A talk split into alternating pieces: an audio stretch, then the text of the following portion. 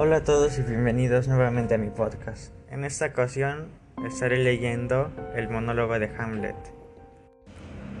Ser o no ser. Aquí la cuestión.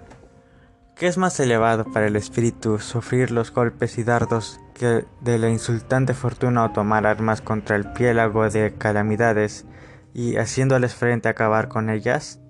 Morir, dormir, no más y pensar que con un sueño damos fin al pesar del corazón y a los mil naturales conflictos que constituyen la herencia de la carne? He aquí un término devotamente apetecible. Morir, dormir, tal vez soñar. Sí, ahí está el obstáculo. Pues es forzoso que nos detenga el considerar que sueños pueden sobrevivir en ese sueño de la muerte.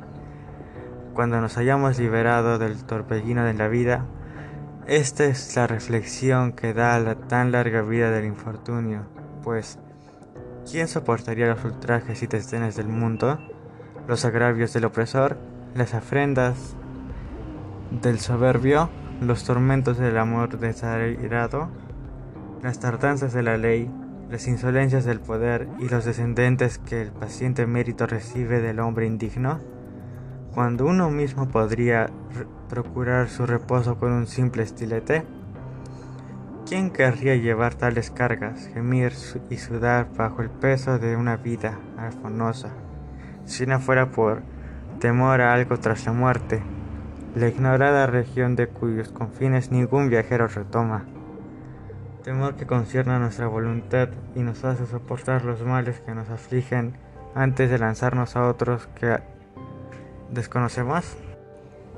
Así la conciencia nos vuelve cobardes a todos y así es el primitivo matiz de la, de la resolución desmaya con el pálido tinte del pensamiento y las empresas de gran aliento o importancia. Por esa consideración tuercen su curso y pierden el nombre de acción.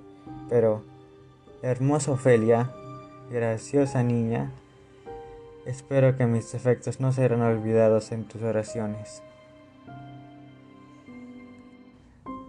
Bueno, eso sería todo por hoy y gracias por escucharme.